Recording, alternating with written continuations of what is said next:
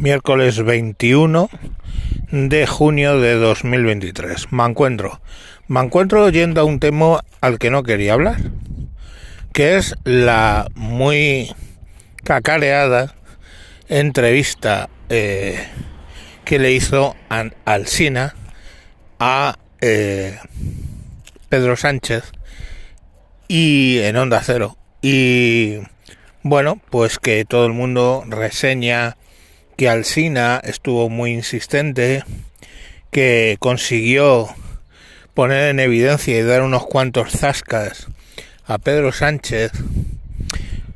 Eh, ahora los comentaremos. Bueno, no, vamos a comentarlos. Básicamente le dijo, ¿se puede confiar en usted? Y él le dijo, sí.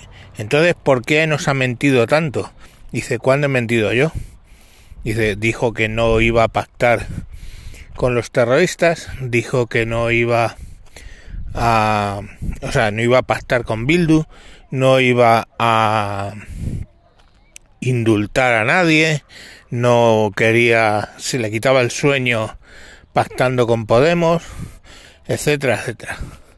Por toda respuesta, el sociópata narcisista, este que tenemos como presidente, dijo que no era verdad, que todo eso no era verdad, que ellos no habían cambiado eh, eso, sino que ellos habían matizado su, su ideario político.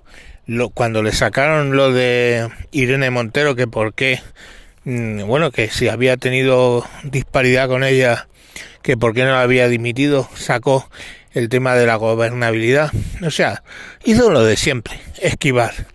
Pero no sé por qué os llama tanto la atención esta entrevista, estamos cuando Alsina, periodista, estaba haciendo su trabajo, que es hacer preguntas, preguntas complicadas, allá y donde puede eh, acorralar, acorralar y hacer preguntas complicadas, preguntas que el entrevistador, que el entrevistado, perdón, eh, acepta a regañadientes.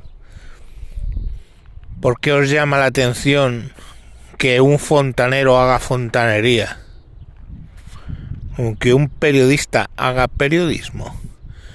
La, la, contestación ahí es porque no estamos ya acostumbrados a que los periodistas hagan de periodista. Va a ir pactado al programa de... ¿Cómo se llama este? El intermedio, ¿no? O creo que se llama así, no, el de Pablo Motos, al de Pablo Motos va a ir pactado las preguntas y no le van a poner un aprieto. A Jordi Évole, Jordi Évole le va a poner un aprieto, no, no le va a poner un aprieto y así se va a pasear por todos. El Pablo Motos que ya tenía palabrado a a Bascal y le ha retirado la invitación. Podemos, Podemos, Vox no puede aparecer en ningún lado, hombre. Y menos dejando hablar a sus dirigentes, etcétera. Entonces, claro, yo entiendo que en ese contexto, donde la mayoría de los periodistas son unos paniaguaos y se dedican a chupar verga, lo diré así, de crudo, pues lo que ha hecho este periodista sea sorprendente y ya os llame mucho la atención y me pidáis muchos mensajes por privado que lo comente, pues lo comento, pero no en el sentido que vosotros estabais pensando de ay, qué bien, qué valiente, que no sé qué. No, ese señor ha hecho su trabajo. Piloto de bombardeo que de bombardero que bombardea, un electricista que cambia llaves y cables, un fontanero que te arregla un atranco, son gente y profesionales que están haciendo su profesión. Si nos acostumbramos a que un fontanero, en vez de hacer labores de fontanería, se dedica a tirarse a tu parienta, pues nos podrá llamar la atención cuando llamemos a un fontanero por un atranco, no solo no se tire a tu parienta, sino que arregle el atranco pero está haciendo su trabajo. Nos llamará la atención porque el resto no lo hace. Estamos. Entonces a mí no me llamó la atención específicamente esa eh, encuesta. O sea, entrevista. Me llama la atención más cómo puede haber gente cuando es evidente que este tío sonríe como un psicópata. Sonríe porque lo ha ensayado en el espejo. Os he contado lo que hacía mi hija. Mi hija ensayaba expresiones delante de un espejo. Y cuando lo vimos nosotros, mi actual mujer y mi exmujer, le vimos hacerlo eso delante de un espejo para conseguir un lloro convincente o una risa convincente, las ensayaba porque de natural no les salen, porque no tienen empatía. Pues claro, a mi mujer, a mi exmujer y a mí se nos ponían los putos pelos como escarpias de miedo.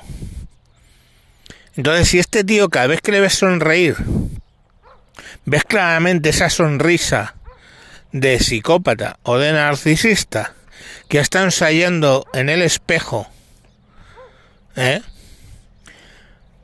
¿Por qué nos hiela la sangre?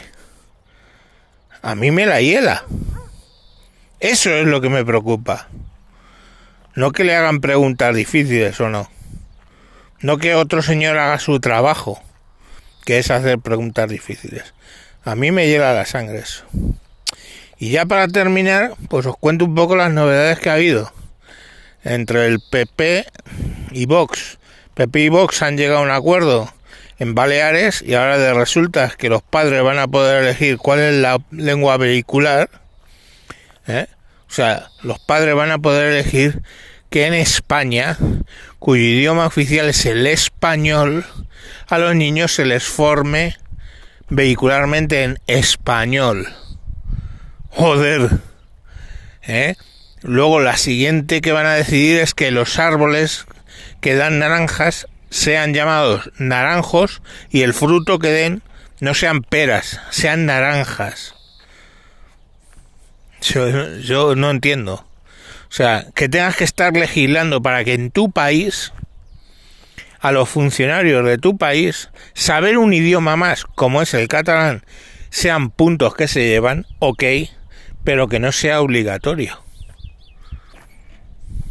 en tu país, donde el idioma oficial es el español. Entonces no entiendo este tipo de cosas. Pero, ojo al dato, allí donde no hay problemas de idioma, que es Extremadura, en Extremadura han hecho la gilipollez de no llegar la rubia bote de mierda del PP con el imbécil de que sea del, de Vox, que no le conozco, no han llegado a un acuerdo. Entonces han nombrado presidenta de la Cámara a un socialista y repetirán las elecciones. Entonces yo no entiendo, o sea, ¿qué pretende Feijo? Que en un lado veamos que puede pactar duramente con Vox y con otro por una gilipollez deciden no hacerlo o es que la rubia de bote no da para más y, y, no quiere pactar o no sé, no entiendo, o sea, escapa a mi comprensión. Y así el problema es qué mensaje está mandando Fijo. Que vamos a llegar a las elecciones generales y van a acabar pactando con el Partido Socialista antes de meter un ministro de Vox. Ese es el tema. ¿Qué va a pasar en Extremadura cuando vuelvan a votar? La gente que votó al Partido Socialista, al PP, va a decir que le den por culo, yo no voy a volver a votar. ¿Para qué si luego no sirve? Y los que voten a Vox volverán a votar y los que voten al Partido Socialista volverán a votar.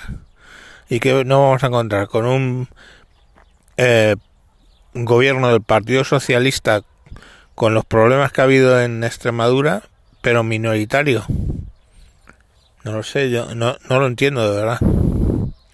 No entiendo por qué Feijóo no ha pegado un palmetazo encima de la mesa y decir, pues si hay que meter consejeros, como hemos hecho en, en Baleares, de Vox, metemos consejeros de Vox, ¿qué problema hay? No lo entiendo, o sea, no entiendo qué, qué estrategia está siguiendo el Partido Popular, si es que está siguiendo alguna, porque a mí ya me empieza a cuestionar esto, de si están siguiendo alguna estrategia. Entonces, bueno, pues eso es lo que os quería comentar. Venga, mañana más. Adiós.